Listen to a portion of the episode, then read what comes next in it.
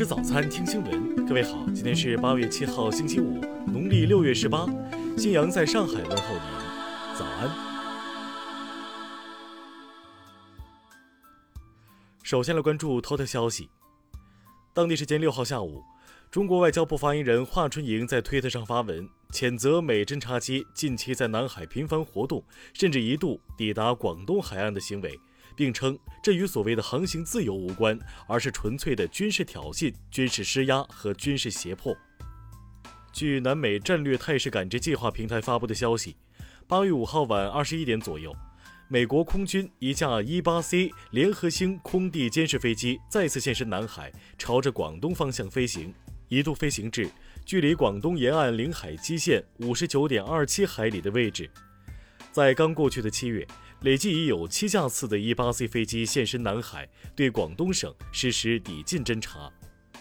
军事专家李杰此前表示，通行飞机数量和危险程度是成正比的，飞机架次数量越多，危险度越高，发生碰撞的几率大为增加。美军半年之内两千架次飞行行动，毫无疑问破坏了南海地区的和平稳定。听新闻早餐，知天下大事。国家脱贫攻坚普查第一批普查县现场登记工作目前正在开展。为确保普查数据真实可靠、经得起各方面检验，普查工作全过程实行严格的质量管理和监督。针对美国卫生与公众服务部长阿扎将于近日访台，国家卫生健康委发言人六号应询表示，台湾问题是中国内政，不允许外部势力插手干涉。国家发改委、住建部、生态环境部日前联合印发文件，提出，地级以上城市以及具备焚烧处理能力的县，不再新建原生生活垃圾填埋场。财政部消息，截至七月二十九号，一万亿元抗疫特别国债中，已有五千一百零五亿元落实到两万四千一百九十九个项目，主要用于基础设施建设和抗疫相关支出。国家市场监管总局日前公开征求意见，拟规定转基因食品需标注“转基因”字样，零添加、特供等词语不允许出现在食品标志上。交通运输部近日下发文件，明确将开展时速六百公里级高速磁悬浮、时速四百公里级高速轮轨客运列车研制和试验。应急管理部昨天预警提示，预计六到八号。我国北方地区可能出现今年入汛以来最大范围强降雨过程，需密切关注黄河中游海河汛情。据媒体报道，全球首个新冠灭活疫苗生产车间——北京生物制品研究所新冠灭活疫苗生产车间，日前通过生物安全检查，具备了使用条件。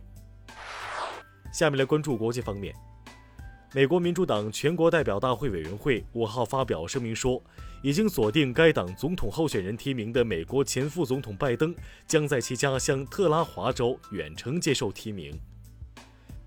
据外媒数据，过去两周，全球范围内平均每二十四小时就有将近五千九百人死于新冠病毒，等同于每小时二百四十七人，每十五秒就有一人感染新冠死亡。黎巴嫩经济部长六号表示，黎巴嫩将无法独立应对贝鲁特爆炸的后果，解决方案是与国际货币基金组织合作。日本总务省五号公布人口调查报告显示，日本人口已连续十一年下降，二零一九年下降数量及下降率均为一九六八年以来的最大降幅。南非卫生部六号证实，首批世卫组织十七名专家已于五号晚间抵达南非，旨在协助南非抗击新冠肺炎疫情。加拿大联邦政府八月五号宣布，已经与知名药企辉瑞公司和生物技术企业莫德纳公司分别签约，以确保未来可采购到数百万剂新冠病毒疫苗。印度央行六号在货币政策例会结束后宣布。维持百分之四的回购利率不变，同时继续维持宽松的货币政策。当地时间六号，沙特主导的多国联军拦截并摧毁了也门胡塞武装向沙特放飞的一架载有爆炸物的无人机。下面来关注社会民生。昨天，杭州市人民检察院以涉嫌故意杀人罪，依法对杭州杀妻案犯罪嫌疑人许国立批准逮捕。湖北七岁女孩失踪一事有新进展。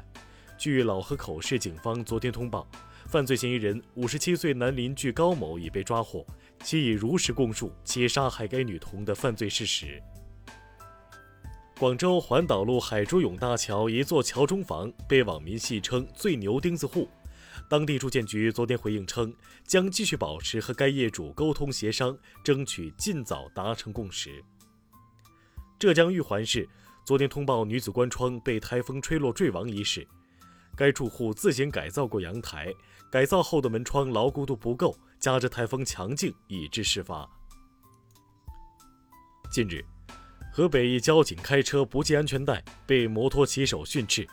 邯郸警方表示，警车驾驶人赵某某存在三项违法行为，目前已被调离执法岗位。下面来关注文化体育。中超联赛昨晚迎来第三轮 B 组的比赛，北京国安三比一力克天津泰达，上海上港一比一战平青岛黄海。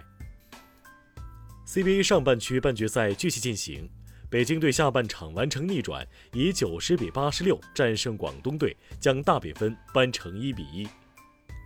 近日，通过研究陕西省北部榆林地区多处考古遗址中的动物骨骼，考古工作者发现，我国北方地区农牧交错带形成于距今约四千五百年前。上海国际电影电视节日前发布报告称。当前，网剧、网络电影等精品内容正在突破自身局限，逐步成为能够负担起时代责任、引领正确价值观、满足受众多样化精神需求的主流影视产品。以上就是今天新闻早餐的全部内容。如果您觉得节目不错，请点击再看按钮。咱们明天不见不散。